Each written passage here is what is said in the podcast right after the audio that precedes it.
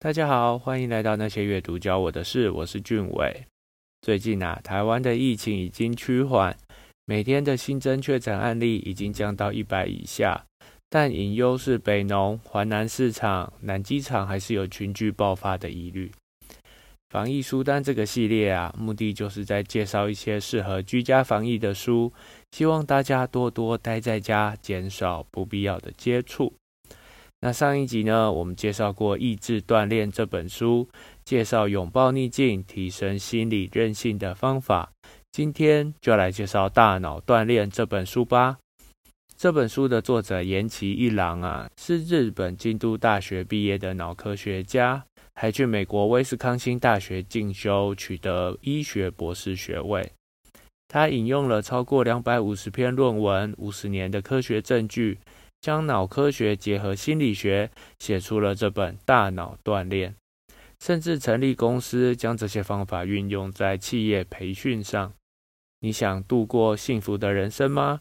你想获得经济上的稳定吗？想对自己的工作感到骄傲吗？想领悟工作、理解生存的意义吗？《大脑锻炼》这本书可以说是大脑的使用手册，就让我来一一介绍吧。这本书一开始先引用了许多科学研究的例子哦。举例来说，美国普渡大学的研究结果发现，在开发中国家，收入或 GDP 增长这些经济发展和个人的幸福感相关。然而，如果是已开发国家，两者则不相关。为什么会有这样的状况呢？这是因为收入增加之后，物欲也随着增加。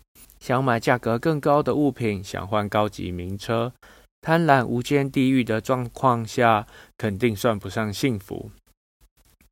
另外一个研究指出，人均 GDP 只要超过一万美元，幸福感几乎没有变化。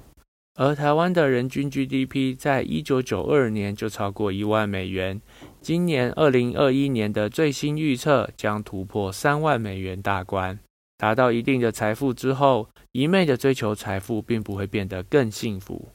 把钱放在第一位的人，无论有没有赚到钱，幸福感都会下降；把内心充实放在第一位的人，无论有没有赚到钱，最终幸福感都会提升。人们会因为对他人有所贡献，让他人开心而感到幸福。两千年获得诺贝尔经济学奖的美国芝加哥大学海克曼教授指出：“哦，只有认知能力好，收入未必就高。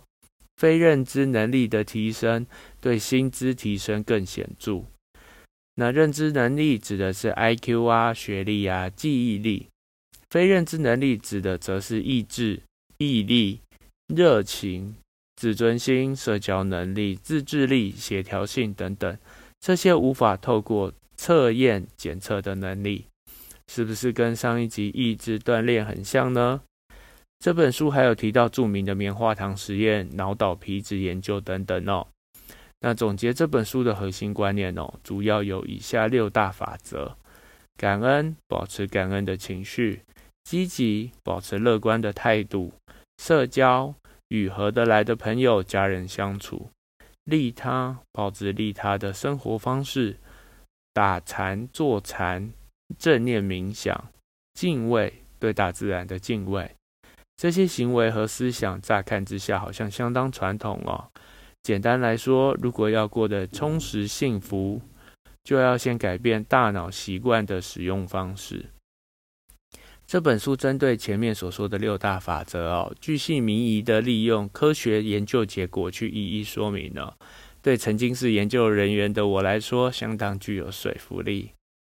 今天介绍的这本书以满分五分来评分的话，阅读难易度三分哦。引用了大量的研究结果去说明、阐述论点，又不会太艰难，相当适合大众阅读。执行难易度三分。改变大脑就跟原子习惯里改变习惯一样，说难不难，有意识的察觉修正也不容易。喜好程度四分哦。这本书假如只想快速了解六大法则，那应该可以很快就看完。但是假如你想跟着每一个主题一个一个去思考，每个研究的设计、执行、结果、图表。后续的延伸，以及作者如何引用、为何引用，那这本书可以研究很久。一本书可以蜻蜓点水的略过，也可以细细的去品味、去考究。我觉得这本书相当适合在疫情时代下居家防疫的人们，不管是快速翻阅还是仔细研读，我相信都会有所收获。那这集到这边也该告一段落，喜欢的话记得订阅。那些阅读教我的事，我们下次见，拜拜。